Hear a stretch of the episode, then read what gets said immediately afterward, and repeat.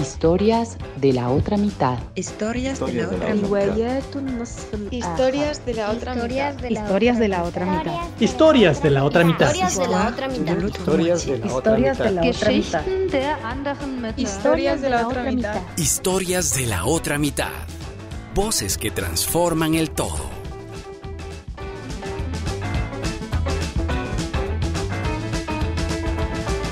Hola, ¿qué tal? ¿Cómo están? Les damos la bienvenida a este primer programa de Historias de la otra mitad. Realmente es una alegría poder estar compartiendo el día de hoy esta primera emisión de este podcast de entrevistas que les presentaremos quincenalmente. Soy Jimena Vaca y junto a Mónica Jacome y Cristina Rendón estaremos compartiendo con ustedes estas historias inspiradoras de gente con mucho que contar. Antes de iniciar nuestra entrevista de hoy, quiero agradecer a los aliados que han apoyado el proyecto la Asociación Humboldt que nos facilitó sus instalaciones para realizar desde allí el lanzamiento de nuestro programa. Pez Plátano, que está apoyándonos con la difusión y promoción de nuestro podcast en sus plataformas y redes sociales. Mauro Reyes, de 30 Segundos Comunicación Estratégica, quien se encargó del diseño de nuestra imagen y también del desarrollo de nuestra página web y nos ha apoyado en temas de fotografía y Santiago Pérez de Focus Art, quien es la voz principal que escuchan en las bandejas de presentación de nuestro programa. A todos ellos muchísimas gracias y también a cada uno de ustedes que se encuentra en diversos lugares del mundo compartiendo junto a nosotras esta aventura de historias de la otra mitad. Para nosotras es muy emocionante ver cómo el trabajo de varios meses finalmente se ha concretado y estamos hoy ya en este primer programa. Cuéntanos, Cris, ¿cómo te sientes? Hola Jime y hola a quienes nos escuchan. Mi nombre es Cristina Rendón y quiero comenzar agradeciendo a estas dos compañeras por hacer posible este sueño que nos rondaba en la cabeza desde hace algún tiempo ya. Las tres somos comunicadoras y realizadoras audiovisuales y nos reunimos para hacer historias de la otra mitad. Con esta propuesta queremos acompañarles y compartir experiencias de personas diversas, escuchar un poco de su trayectoria, pero sobre todo conocerles en el ámbito humano. En esta temporada tendremos algunas interesantes invitadas que nos enseñarán y compartirán sus experiencias de vida. Moni, cuéntanos a quién tenemos con nosotras hoy. Hola Cris, ¿qué tal Jime? Qué chévere saludarles. Y bueno, en nuestro primer programa tenemos el gusto de tener con nosotras a Julie Rendón. Ella es escritora y artista visual y nos acompañará durante los siguientes minutos compartiendo con nosotras y con ustedes un poco de su vida y su trabajo. Gracias Julie por haber aceptado nuestra invitación. Bienvenida. Muchas gracias por la invitación y felicitarles y desearles suerte en, este proyecto, que, que tengan muchos éxitos. Estoy segura que van a tener gente muy interesante. Muchísimas gracias, Yuli, por tus buenos deseos y por acompañarnos hoy. Es un gusto compartir contigo este primer programa. Y para comenzar, quiero contarles que Yuli estudió su licenciatura en Boston College y tiene dos posgrados, además de una especialización en escritura narrativa por el Instituto Argentino Casa de Letras. También dicta talleres de escritura creativa y es mamá de dos hijas, quienes son su fuente de inspiración inagotable para el trabajo y la vida. Antes de pasar a la entrevista con Julie, hemos preparado una producción con uno de sus textos que les invitamos a escuchar en este momento. El cubo. Metida entre estas cuatro partes iguales que parecían tridimensionales, el color cristalino me atrapaba mientras mis manos hacían fuerza por romper esas paredes de plástico, evadiéndome.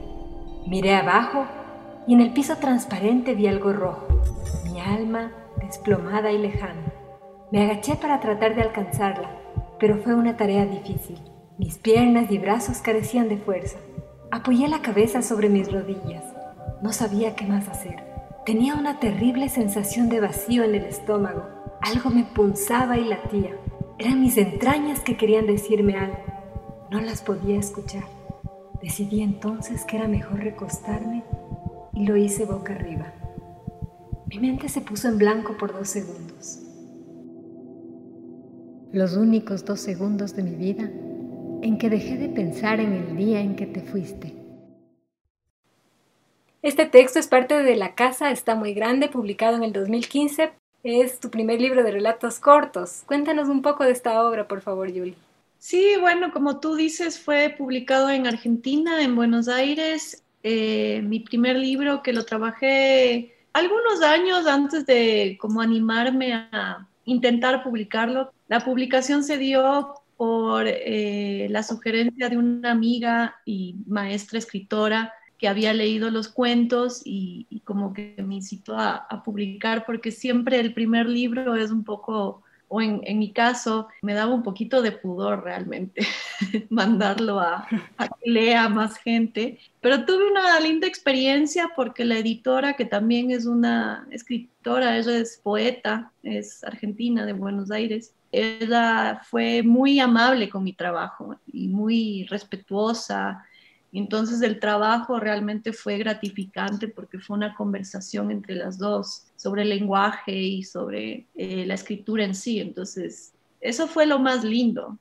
de sacar este primer libro. Y antes de entrar en tu parte ya más artística, queremos conocerte un poquito más como persona. Así que, ¿qué te parece si te hacemos unas preguntas como para romper el hielo? ¿Aceptas? Acepto, no sé si conteste todo. Vas a ver cómo va con este cuestionario rompehielo. Muy bien, me parece. La primera pregunta es, ¿a qué te hubiera gustado dedicarte si no fueras artista? Wow, no sé. creo que es una pregunta difícil porque ni siquiera lo, o sea, tengo hasta ahora claro qué soy.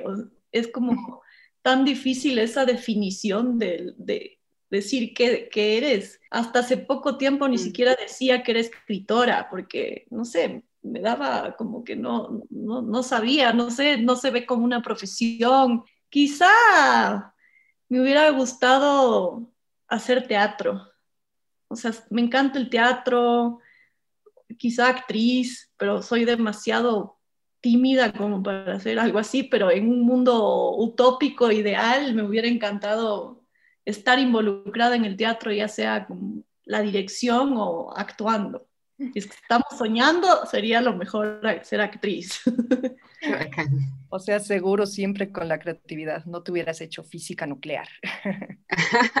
Quizá me haría, no sé, algo que me dé plata, para no tener preocupaciones. Pero bueno, creo que más gratificante sería estar como en lo cultural, en, el arte, sí.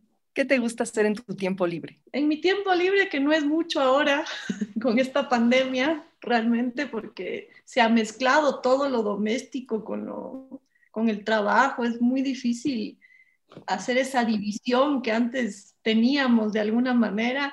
Me gusta mucho, obviamente, leer, me encanta leer. Va a sonar súper cursi, pero estar con mis hijas, o sea, ver a mis hijas, son niñas, entonces es como tan divertido verles, porque son, son ellas. es como tan gratificante para un adulto que ya está jodido en la vida. ya pasó por muchas cosas ver eso, ¿no? ese juego, esa alegría. No tanto inocencia, me parece como muy cliché decir eso, pero es hermoso ver a, a, los niños y las niñas desde un lugar no tan adultocéntrico, ¿no? Y aprovecharles, ¿no? Que igual es una etapa cortita. pasa muy rápido, pasa muy rápido. ¿Te consideras más una persona de campo o de ciudad? De ciudad, 100%. Me siento como en mis anchas ahí en la ciudad, o sea, siento que me nutre eso. Creo que como el arte me atraviesa en todo sentido, entonces cuando, cuando puedo o tengo la oportunidad de estar en una ciudad en la que puedo ver arte, en la que puedo caminar, ¿no? o sea, el caminar la ciudad, esa figura del caminante urbano, es, me encanta, me encanta, me siento libre, me, nutre poder entrar a un café, poder entrar a un museo, a una librería, una biblioteca pública, eso definitivamente. En cuanto a sabores, ¿cuál dirías que es tu sabor preferido y cuál no soportas? Creo que los sabores ácidos, porque desde chiquita amo el, limón con sal. me, justo me acordaba porque pasé por mi barrio de niña que no, el otro día y me acordaba que ahí en el Colegio de América vendían afuera el limón con sal. Y yo me acordaba que yo iba porque en esa época me dejaban ir sola caminando desde mi casa y era wow a comer el limón con sal y hasta ahora como. No sé cómo mis dientes siguen vivos, pero me encanta. Y de ahí un sabor que no soporto creo que es de la carne, la carne roja.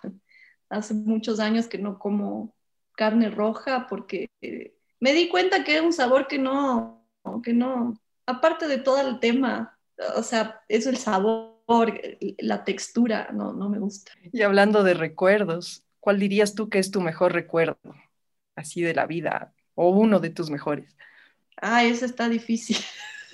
Bueno, primero porque me acuerdo muy poco de mi infancia, estoy preocupada. Me pareció súper chévere haberme acordado de eso del limón, porque a veces se me vienen como flashes, pero recuerdo pocas cosas de mi infancia y, no sé, me preocupa eso. Pero quizá siempre tengo como recuerdos de, mi vida caminando en diferentes ciudades. No te podría decir una, una ciudad específica o un momento específico, pero ese sentimiento de estar caminando y de hecho, cuando estoy pensando a veces me acuerdo de una calle específica que quizá ahora ya no es igual, eh, pero en ese momento como tenía esa sensación de libertad que, que no siento tanto en este momento. Entonces, creo que ese recuerdo de, libertad, de independencia, de, seguridad, me, me, gusta. No es algo específico, pero siempre aparece. Y ya yéndonos para el otro lado, en cambio, ¿cómo te imaginas tú de viejita? O sea, yo me imagino, espero, bien viejita, porque ojalá que viva varios años. Yo sí soy la que, la que quiero vivir hasta los 100, pero bien, ¿no? O sea, con salud, o sea, que pueda todavía tomarme mi copita de vino. Me imagino como así viejita de 98 años, pero igual tomándome mi copita de vino, con unos tacos así bajitos. No uso tacos ahora, pero yo me imagino con tacos bajitos en esa época yendo a teatros, juntándome con amigos, en contacto con mis hijas, no sé, me imagino así, espero que sea así. Eh, ¿Qué te hace feliz y a qué le temes? Me hace feliz estar tranquila con mi familia, leer, ver arte, así, cosas sencillas, creo. También me gusta mucho correr ahora, entonces eso también me hace, me libera. Y le tengo muchísimo miedo a la muerte. O sea, creo que por eso me veo como viejita de 100 años. Porque me da muchísimo miedo a la muerte en todas sus instancias. Tengo terror, pavor. Es, es la realidad. Mientras más tarde mejor, entonces sí, de acuerdo. Y en esos momentos de compartir y de conversar, ¿cuáles dirías tú que son tus músicos favoritos? Me gusta muchísimo la música de, del rock de los me di cuenta porque vi este documental que tiene muchas cosas mm. buenas y malas que este, rompan todo. Y me di cuenta que me gusta muchísimo la, la música de esa época. O sea, yo conocí a Los Redondos súper tarde porque Los Redondos es un grupo argentino que no, o sea, es muy argentino, no salió tanto afuera, pero los conocí súper tarde, pero me fascina. Eh, lo redondo, me encanta. Obviamente Soda Stereo siempre me ha gustado y trae muchos recuerdos. Y en este momento me gusta muchísimo un músico que se llama Lisandro Aristimuño. Me, me encantan sus letras, me encanta su música que hace. De hecho, el otro día vi un concierto de él por primera vez digital, porque no hay como ir a conciertos ahorita, ¿no? Que estuvo súper bien, obviamente no es lo mismo presencial, pero pero estuvo súper lindo lo que hizo. Eso es como lo que, lo que escucho en este momento y, y también el, el, rock en español. También hay otro grupo que es Los Piojos, que me encanta, que también es un grupo argentino. Por ahí creo que va mi gusto musical. Súper interesante todo lo que nos has contado en esta primera parte del programa, Yuli. Realmente creo que el rock latino y el rock argentino especialmente constituyen un referente en la vida de muchos de nosotros. Ahora quiero invitarles a hacer un alto en esta conversación y escuchar esta pequeña producción que nos habla de la primera mujer escritora de la historia. Veamos de quién se trata. La otra mitad en la historia. La primera persona en la historia de la que se tiene registro como autora es una mujer, la escritora y poeta Eneduana, que vivió a finales del siglo XXIV a.C. y fue hija de reyes y sacerdotisa de la diosa Luna de Babilonia. Sus escritos se conocen con el nombre de himnos de los templos sumerios. Aunque antes de ella existieron creadores, Eneduana tiene la autoría del primer escrito literario firmado por su creadora. Además, es la única escritora de esos tiempos de los que contamos con pruebas de su existencia. El disco de Neduana, encontrado en 1927 en el templo de Nana en Ur, la muestra retratada junto a un mayordomo y un escriba. aunque era la sacerdotisa de Naán, diosa de la luna, se apasionó por componer himnos a la diosa de la guerra y el amor, Inanna. La única mujer entre los grandes autores de la literatura mesopotámica, fue también cronista de la historia política de su país, narrando el derrocamiento de su padre y el destierro de su familia. Esta magistral autora ha sido denominada por investigadores y expertos como la Shakespeare de Sumeria. Aunque su vida personal es un misterio, Eneduana dejó a la humanidad el legado de sus más profundos pensamientos en sus escritos, y después de más de 4.000 años, su obra aún inspira a escritores actuales que componen sus poemas imitando su estilo. Y bueno, qué interesante conocer sobre la historia de esa mujer, una de las primeras escritoras en el mundo. Julie, cuéntanos por favor, ¿qué autores han sido para ti los que te han marcado? ¿Cuáles han sido tus referentes?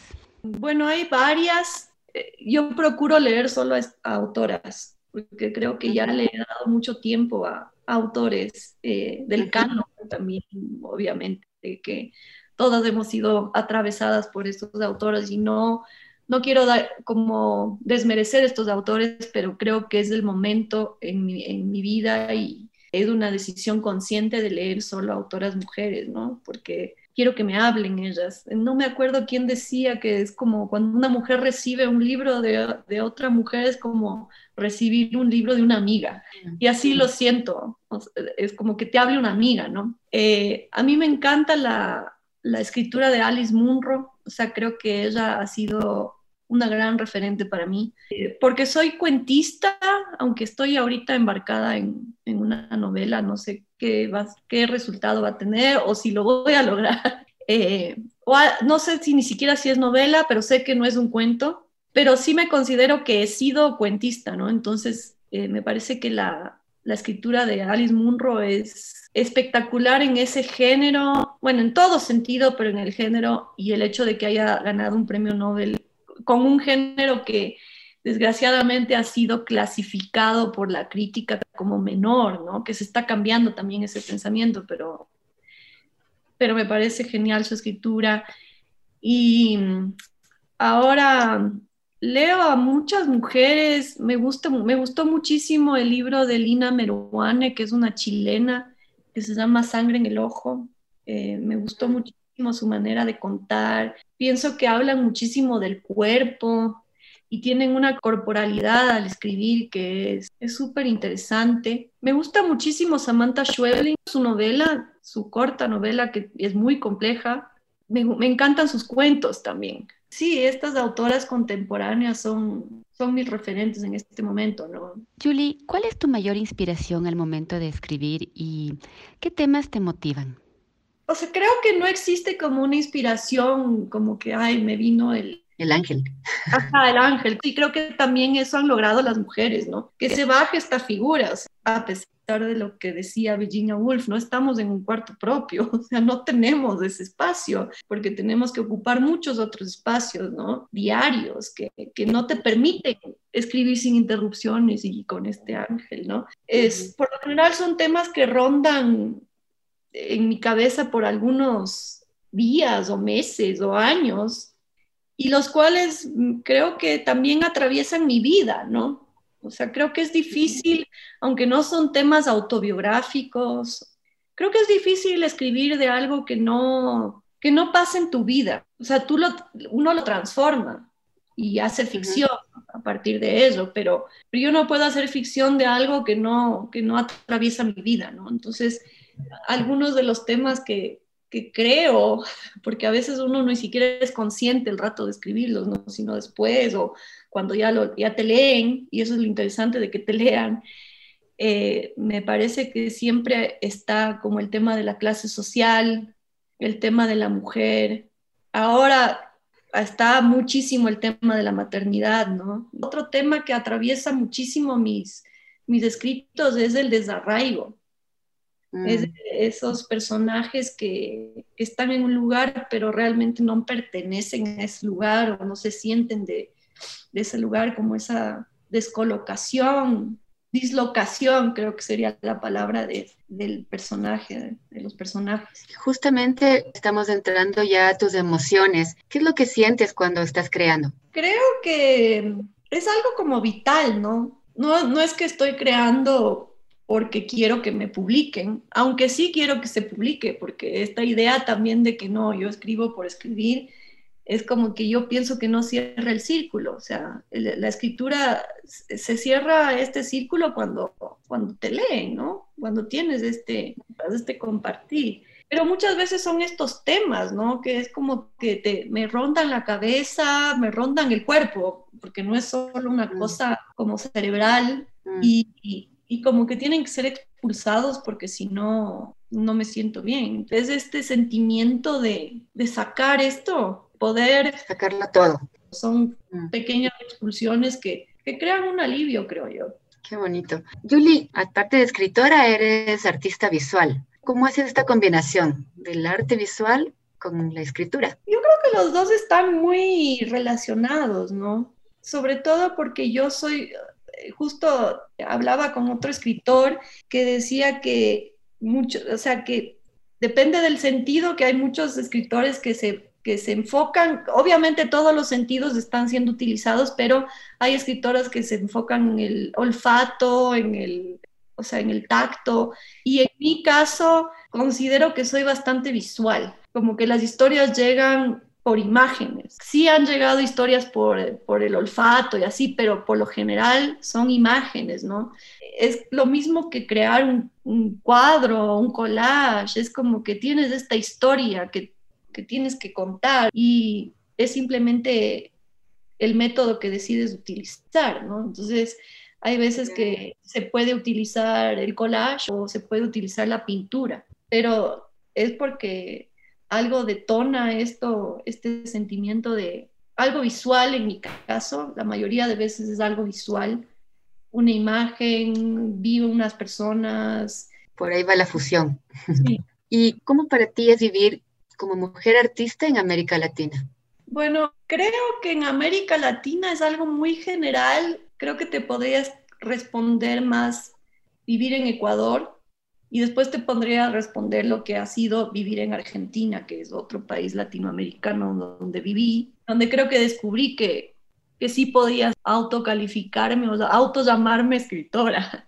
Mm. En el Ecuador, a pesar de que siento que hay mucho por hacer y mucho campo, y creo que hay muchísimas escritoras muy talentosas que todavía tienen que ser leídas y todavía tienen que ser visibilizadas. Pienso que no es un, no es un espacio muy fácil, porque no, no contamos con muchos, eh, mucha ayuda para la parte cultural en general. Entonces, sí se siente un poquito como, como que uno tiene que pelearla y como que tiene que buscar y como que o si no hay, como que tiene que crear, pero no tienes tampoco una red que te sostenga, ¿no? Y, y la idea... Buscarse la manera.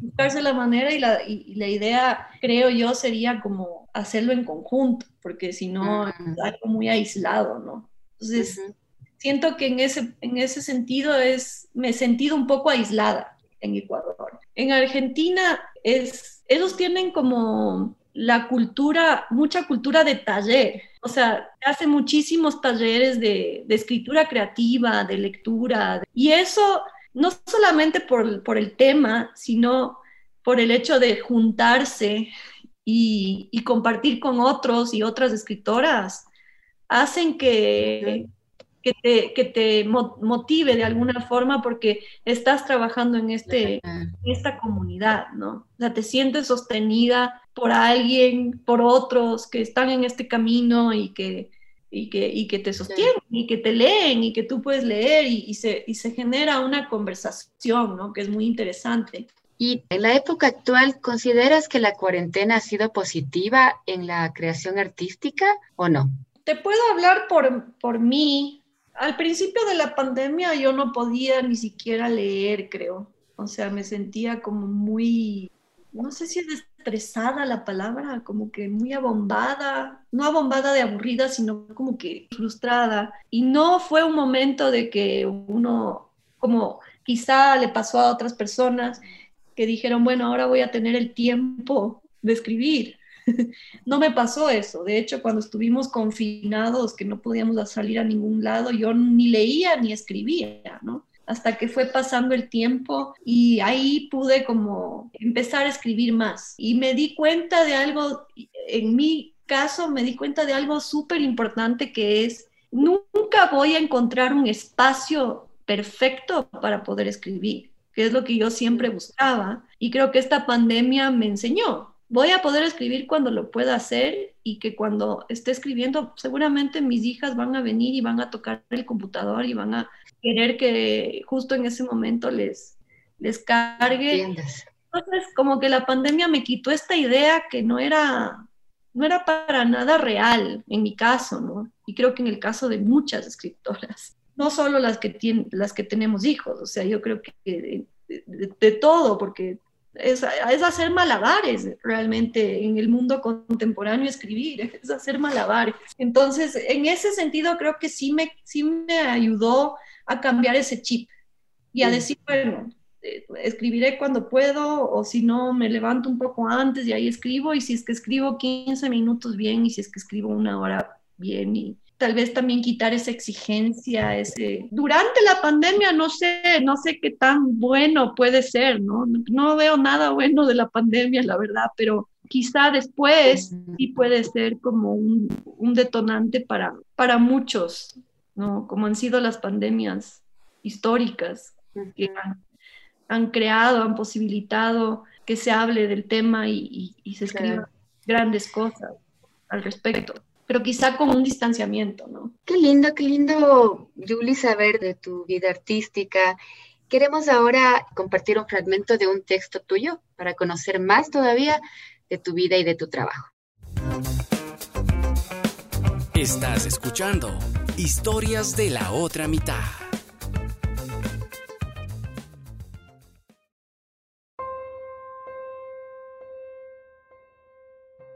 A los 14 años, mi abuela austríaca fue forzada a salir de Viena por ser judía. De un momento a otro, no sería considerada más austríaca. ¿Cuál es la nación de una mujer que tiene que huir? Quizá el miedo, quizá aquello que transmitirá a sus hijas, sus nietas y bisnietas, la no pertenencia. Cuando llegó a Ecuador, solo hablaba alemán y entonces se juntaba con los otros migrantes forzados a huir. Ellos formaron una comunidad en la que podían conversar en su idioma, cocinar y compartir su comida, tratar de ayudarse entre sí a conseguir empleo, armar algo, prestarse plata, casarse, formar familia, rezar. Imagino que tal vez también llorar a sus muertos, guardarse el miedo. Mi abuela nunca me contó cómo se dio su escape. No le gustaba hablar de eso.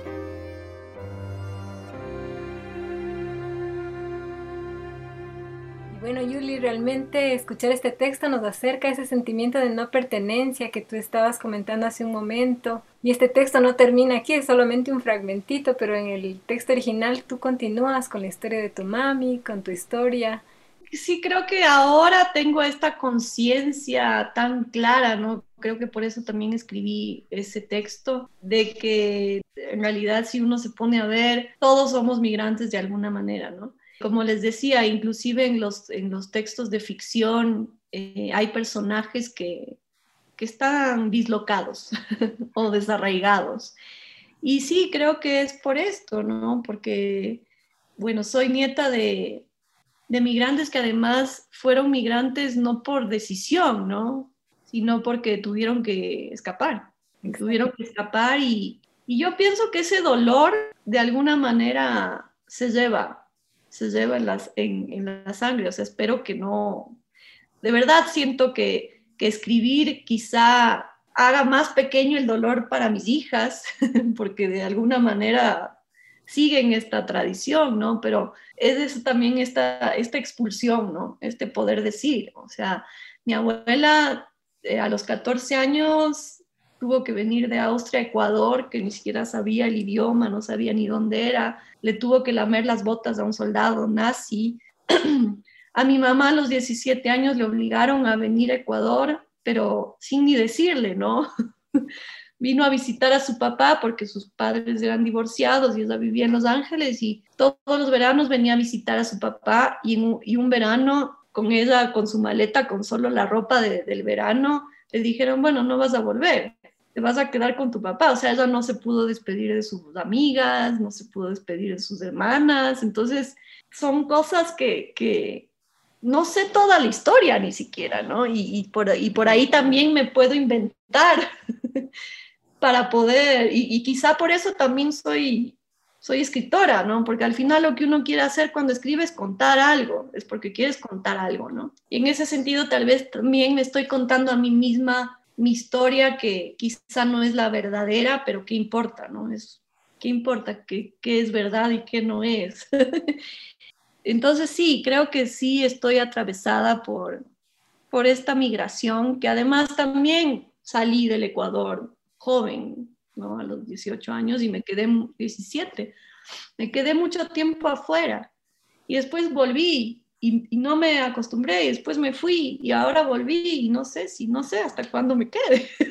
es la verdad, porque siempre está esta, esta movilización, ¿no? Pero bueno, lo que creo que, que vine explorando con ese tema es que al final, si uno se pone a ver de alguna manera, todos hemos migrado o tenemos una historia de, digamos, no somos seres estáticos. Exacto. Nuestra historia está muy colmada de estos viajes, de estas peregrinaciones, estas salidas forzadas, ¿no? Y, y esas salidas forzadas influyen en la historia familiar y en la historia individual, ¿no? yo decía ahí en ese texto, no me acuerdo muy bien cómo es, pero que tu abuela, la abuela carga el óvulo de las nietas mujeres, ¿no? Entonces, por ahí hay algo, o sea, no es que estamos divorciadas completamente de lo que de lo que vivieron nuestros antepasados. De hecho, hay esta ciencia, la epigenética, que habla de eso, o sea, que lo que se alimentaban nuestros antepasados, lo que vivían, todavía está en nuestra genética. Entonces, creo que es así. Realmente sí. Todos tenemos quizás algo de nómadas todavía muy dentro nuestro y es con ese deseo de, de seguir caminando en el mundo. Al cierre de, esta, de este texto hablabas de que el país de tu madre, tuyo y de tu abuela quizás era el amor. Esa frase me pareció maravillosa. Sí, o sea, creo que tengo un problema. Esto todavía no lo tengo muy definido bien, pero creo que tengo un problema con el concepto de la patria. O sea, creo que cuando a mí me dicen patria, yo me pongo muy nerviosa. O sea, yo a veces me pongo a pensar, cuando le toque jurar la bandera a mi hija, yo creo que no le voy a mandar al colegio ese día. Se va a enfermar.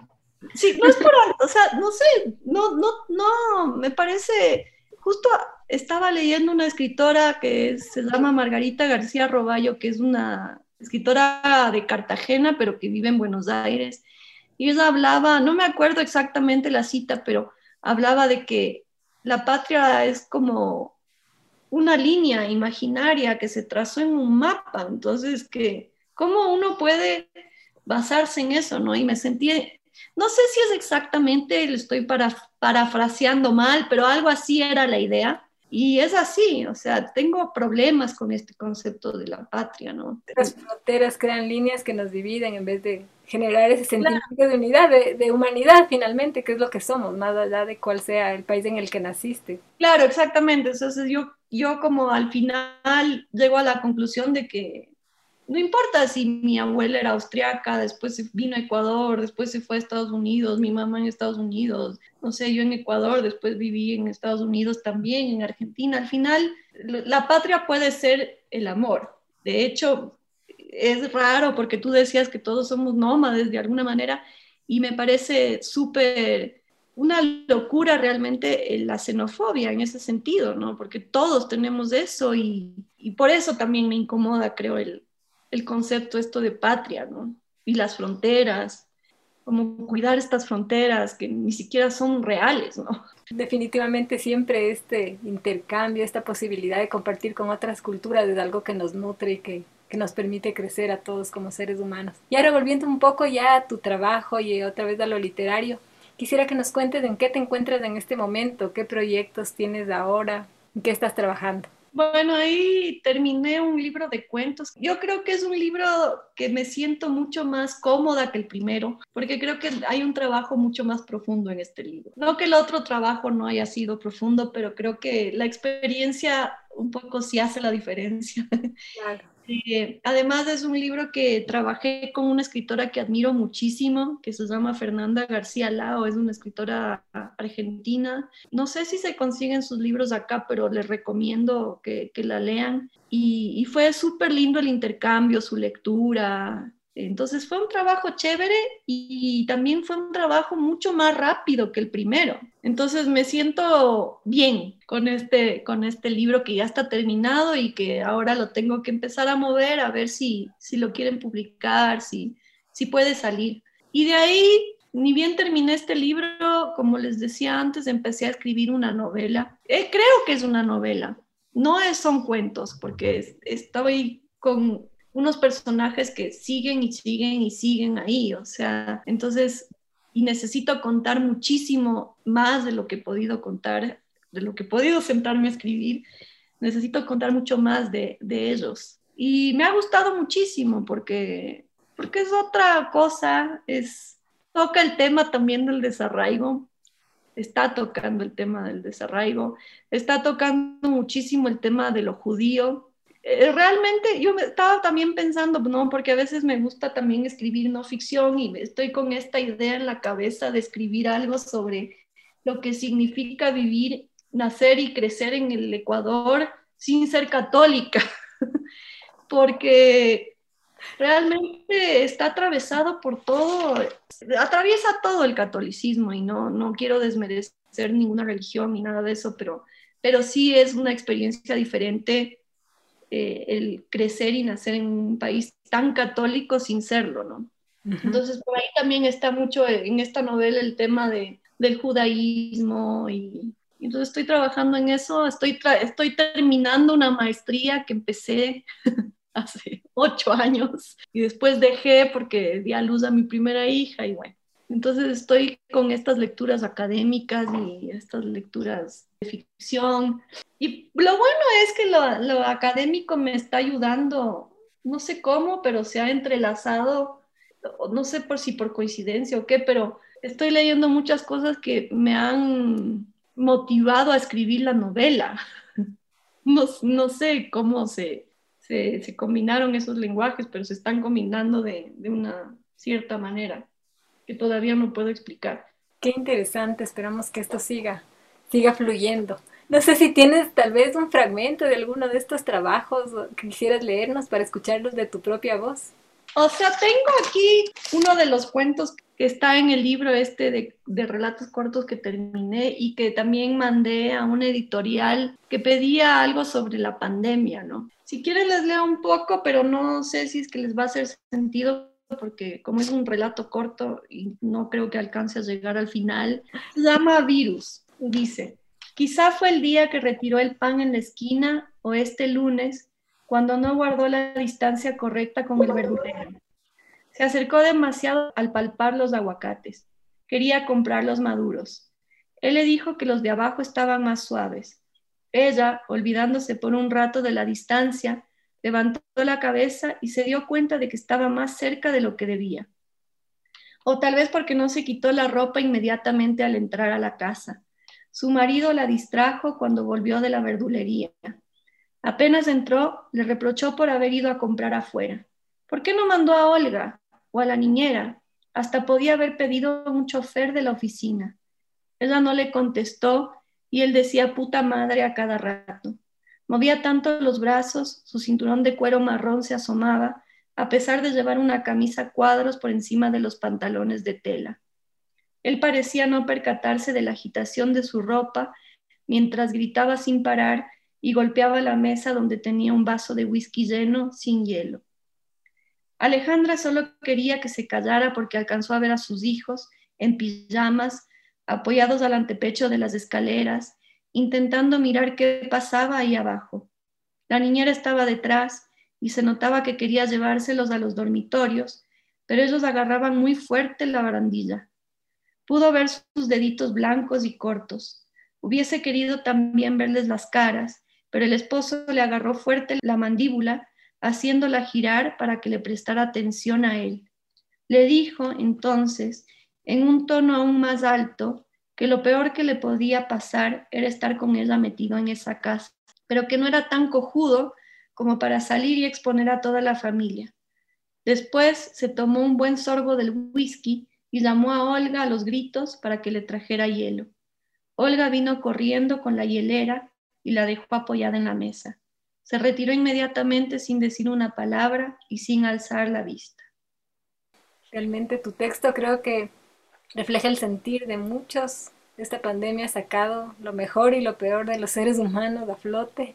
Hay tanto de violencia, de intolerancia, y creo que precisamente a través del arte, de la escritura, es el espacio más propicio para que se genere esta reflexión. Yo te agradezco por, por este cuento, te agradezco por haber traído tus experiencias y tus vivencias también a lo largo de todo el programa, han sido sumamente inspiradoras. No, muchísimas gracias a ustedes. Eh, bueno, el cuento sigue, sigue porque es, es como una, una violencia que se va haciendo un poco más perceptible, que hay violencias que casi que son imperceptibles, pero eso no quiere decir que no están, ¿no? Tal vez son las peores porque son continuas. Son continuas y, y, y atraviesan todas las clases sociales, ¿no? No, no es que no existen en las, en las clases altas, ¿no? Que creo que es el, el, el caso de este texto. Pero nada, agradecerles también a ustedes eh, por este espacio, me parece que es hermoso poder conversar, poder escucharles también a ustedes y, muchísimas gracias, de verdad. Y además por ser la primera. Espero además que cuando es la primera es como que te excusan un poquito más la experiencia de haber escuchado a los otros. Sí, Julie, muchas gracias por tu participación y por esta conversación tan interesante. Pero antes de cerrar el programa, vas a estrenar nuestro segmento final. ¿De qué se trata? Pues te daremos algunas palabras y tú nos dirás lo primero que venga a tu mente. Así que vamos a dar paso a este segmento final. Cuestionario Flash.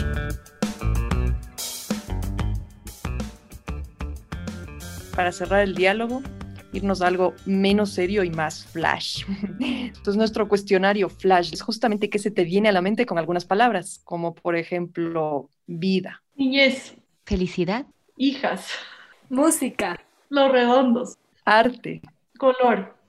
Realización. Vivir. Familia. Arte. Sueños. Creo que es mejor vivir el presente. Creatividad. Eh, jugar. Libertad es poder irse a tomar un buen café en un chévere lugar. La otra mitad. No existe la otra mitad. O sea, ya, ya eres un ser completo. O sea, la, la otra mitad es buscar lo que uno tiene que buscar adentro, ¿no? Muchas gracias, Julie, por compartir con nosotras este tiempo, este primer programa, por contarnos tanto de tu vida, de tu trabajo. Y esperamos ver pronto tus nuevas obras literarias, artísticas. Ojalá que sí, muchísimas gracias. Y también a ustedes escucharles más y escuchar a todas las invitadas que, que van a tener, que seguramente va a ser muy interesante. Muchísimas gracias, Julie. Gracias a quienes nos han estado escuchando. Y antes de cerrar, quisiéramos que nos cuentes dónde se pueden adquirir tus libros, cuál es tu web, en qué parte las personas se pueden poner en contacto contigo.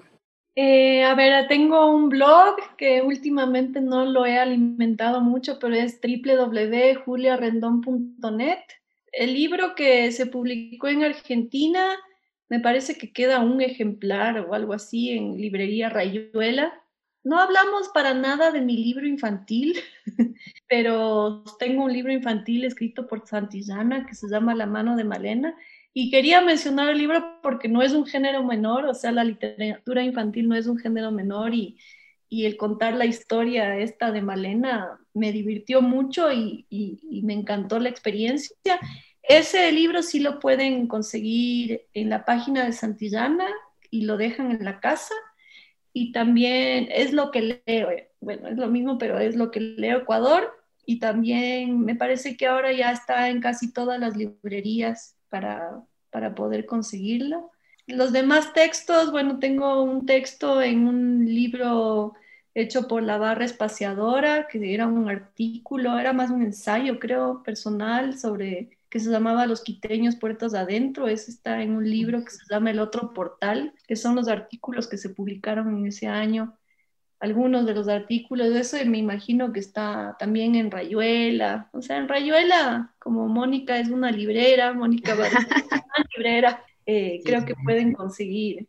Muchas gracias, Julie. Bueno, y te invitamos y les invitamos a escucharnos en nuestra próxima edición por Spotify, mm, Apple Podcast y pueden también escribirnos a historias de la otra mitad gmail.com y también seguirnos en nuestras redes sociales, Instagram, Facebook y pues también les invitamos a visitar nuestra página web, historiasdelaotramitad.com. Muchísimas gracias a ustedes por habernos acompañado durante esta hora de programa. Esperamos que les haya gustado. Háganos llegar por favor sus comentarios a través de nuestra página web. También tenemos nuestras redes sociales. Por ahí se pueden comunicar, contarnos qué les gustó, qué quisieran que se si hay temas que quisieran que tratemos. Toda esa retroalimentación de parte de ustedes es sumamente valiosa, así que la estaremos esperando. Y no se olviden de suscribirse a nuestro podcast en Spotify, Anchor o Apple Podcast, de acuerdo a la plataforma que cada uno de ustedes tenga. Muchísimas gracias por su compañía y será hasta dentro de 15 días en Historias de la otra mitad. Les esperamos. Historias de la otra mitad. Voces que transforman el todo. Historias de la otra mitad. Historias de la otra mitad. Historias de la otra mitad. Historias de la otra mitad. Historias de la otra mitad. Historias de la otra mitad. Historias de la otra mitad agradece el apoyo de Asociación Humboldt, Pez Plátano, 30 segundos comunicación estratégica, Focus Art,